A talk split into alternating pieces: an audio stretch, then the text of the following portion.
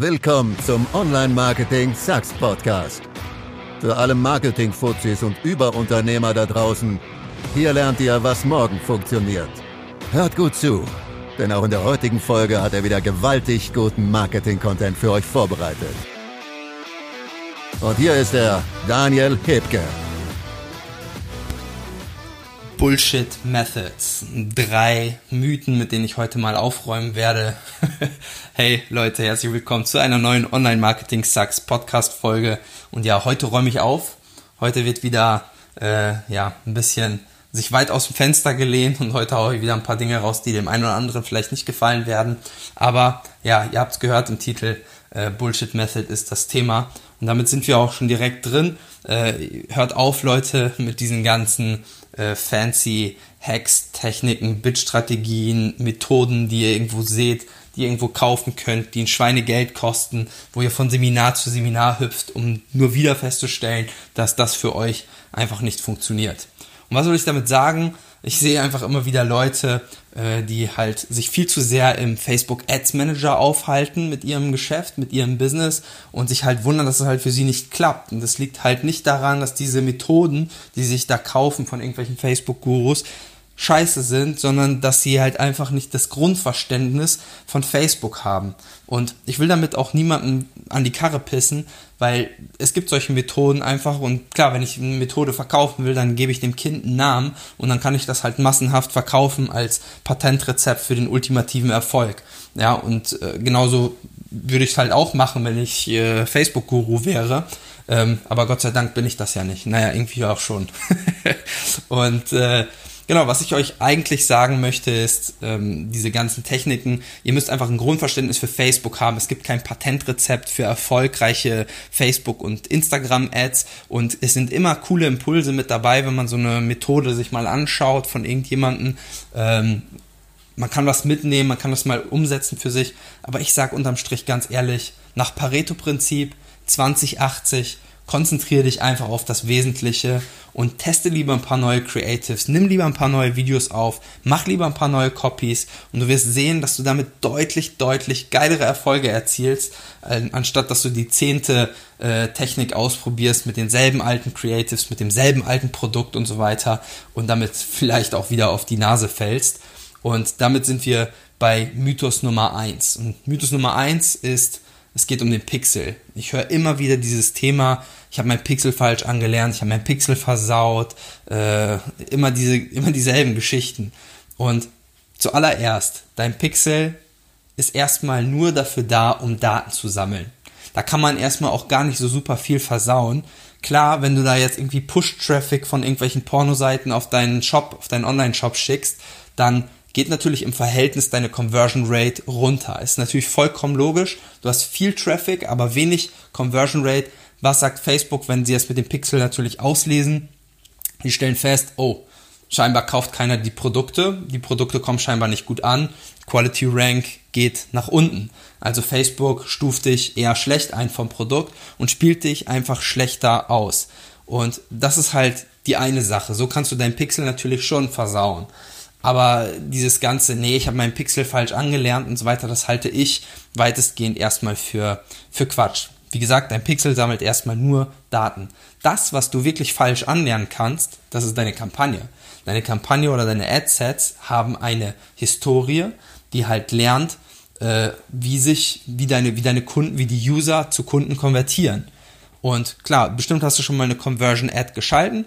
Also wenn du äh, mal draufklickst, dann siehst du auch in den Informationen, dass Facebook vorgibt, du musst mindestens 50 Conversions pro Woche ähm, haben, damit das halt zuverlässig läuft, das Ganze. Das ist der offizielle Wert, by the way, von Facebook. Der inoffizielle Wert von Facebook ist, dass du nur 25 brauchst. Äh, Facebook geht natürlich immer auf Nummer sicher, wenn sie nach außen äh, in der Darstellung unterwegs sind. Und wie gesagt, 25 Conversions reichen hier auch vollkommen aus. Und wenn du jetzt mal die 25 Conversions in der Woche auf, auf den Tag halt runterbrichst, dann sind das nur ungefähr drei Conversions pro Tag. Und drei Conversions pro Tag kann man halt super leicht erreichen. Und viele sind aber der Meinung, oh nee, 50 Conversions erreiche ich ja gar nicht, mein Produkt ist vielleicht auch High Price, kaufen gar nicht so viele, dann verarsche ich einfach meine eigene Kampagne und ich mache einfach das Kaufen-Event, also das, was im Prinzip Facebook signalisiert, dass da gerade ein Kunde dein Produkt gekauft hat, das legen sie auf die erste Seite ihrer Landingpage, also ganz nach oben in den Funnel, um halt ganz viele Impulse am Anfang zu bekommen. Und damit verarschst du natürlich Facebook und im Endeffekt verarschst du damit eigentlich nur dich selbst, weil du in diesem Fall deiner Kampagne falsche Werte mitgibst. Also diese ganzen Methoden halte ich extrem für schwachsinnig und damit machst du dir halt mehr kaputt, als äh, dass du damit vernünftiges, nachhaltiges Marketing betreibst.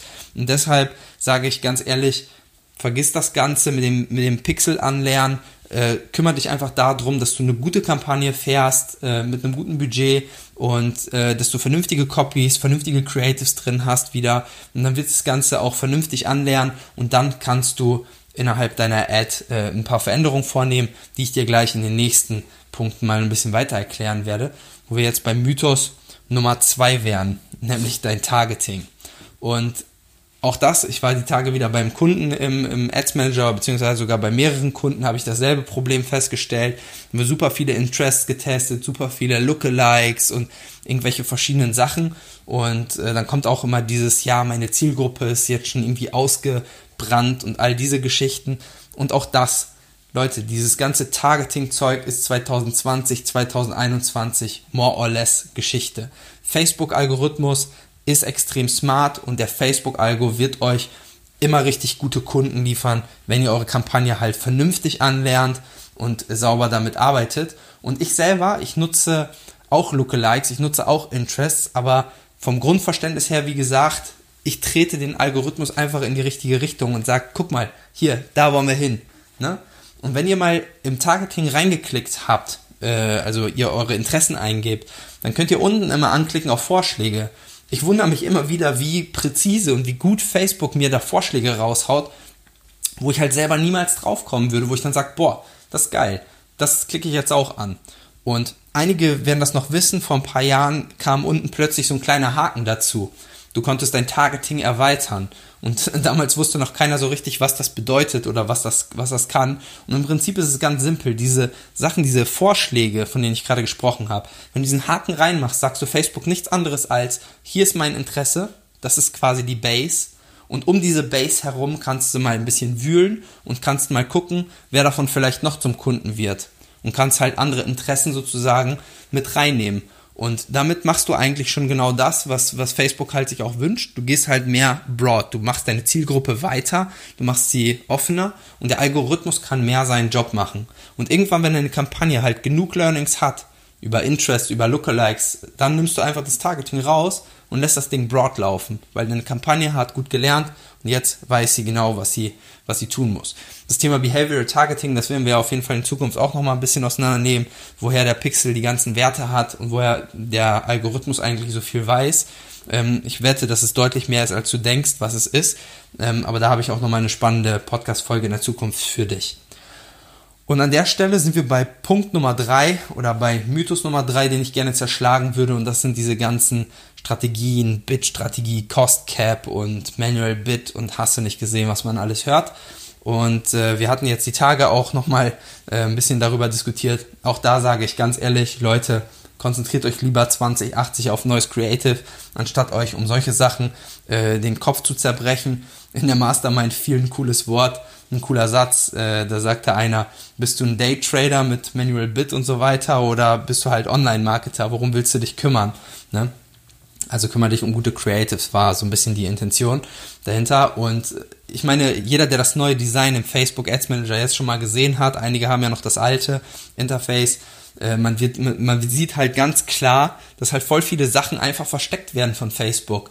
Man muss halt voll viele, so, wenn man jetzt als Profi-Marketer alles sehen will, ich klappe mir halt oft alles aus, dann klicke ich halt immer auf diese, auf diese erweiterte Ansicht unten und äh, kann mir halt die Sachen anschauen, aber Facebook versteckt ja schon diese ganzen Sachen, Target Costs und so weiter.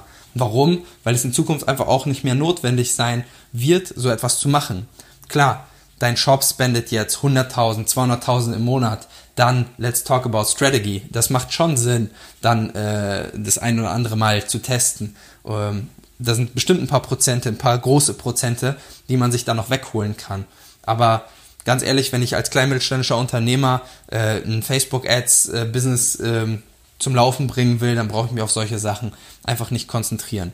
Und das sind so die drei Mythen, die ich einfach für heute mal zerschlagen wollte, um einfach ein tieferes Grundverständnis vom Facebook-Algorithmus herzuschaffen. Und meine eigentliche Key-Message ist, let Facebook do his job und mach du einfach deinen Job. Und als Online-Marketer ist dein Job, geile Creatives auf die Beine zu stellen, äh, geile Werbeanzeigen, geile Copies zu machen. Denn, wie ich das immer erkläre, 50% sind dein Produkt. Ist dein Produkt scheiße, wird sowieso nicht laufen. Da spreche ich einfach davon, dass du marktfähiges Produkt brauchst, das halt die Leute auch kaufen würden, wenn es nicht bei Facebook oder bei Instagram wäre, sondern was man halt auch kaufen würde, wenn es wirklich im Laden stehen, steht und die Leute sagen, geil, ich brauche das. Ja, und dann hast du schon 50% erledigt.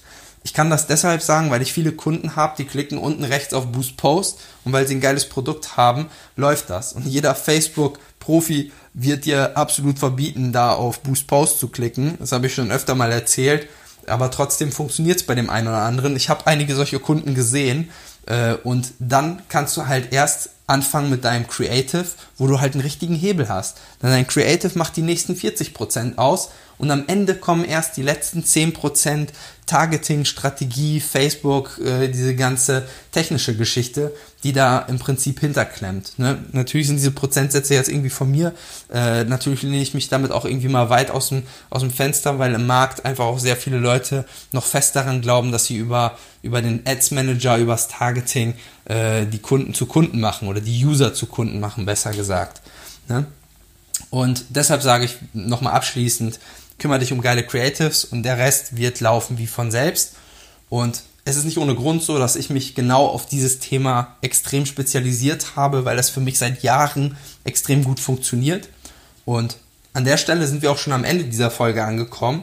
Wenn du sagst, Thema Creatives interessiert dich, du willst mehr darüber lernen, mehr darüber erfahren, dann geh auf ctr-accelerator.com und registriere dich einfach für ein kostenloses Erstgespräch. Und Klar, vergiss nicht, mir bei Instagram zu folgen, einfach Daniel-Hipke. Dort kannst du mir auch jederzeit Fragen stellen. Schick mir einfach eine DM und ich werde dir dann ähm, früher oder später antworten. Ich antworte eigentlich mal relativ schnell. Und dann wünsche ich dir viel, viel Erfolg damit. Und äh, ja, wir hören uns in der nächsten Folge am kommenden Montag um 19 Uhr zu Online Marketing Sucks. Bis dahin, ciao. Das war's für heute. Und wenn dein Kreativitätslevel jetzt jenseits von Gut und Böse ist, dann lass doch eine knackige Bewertung für Daniel da. Wir wünschen dir viel Erfolg beim Umsetzen und bis zur nächsten Folge von Online Marketing Sucks.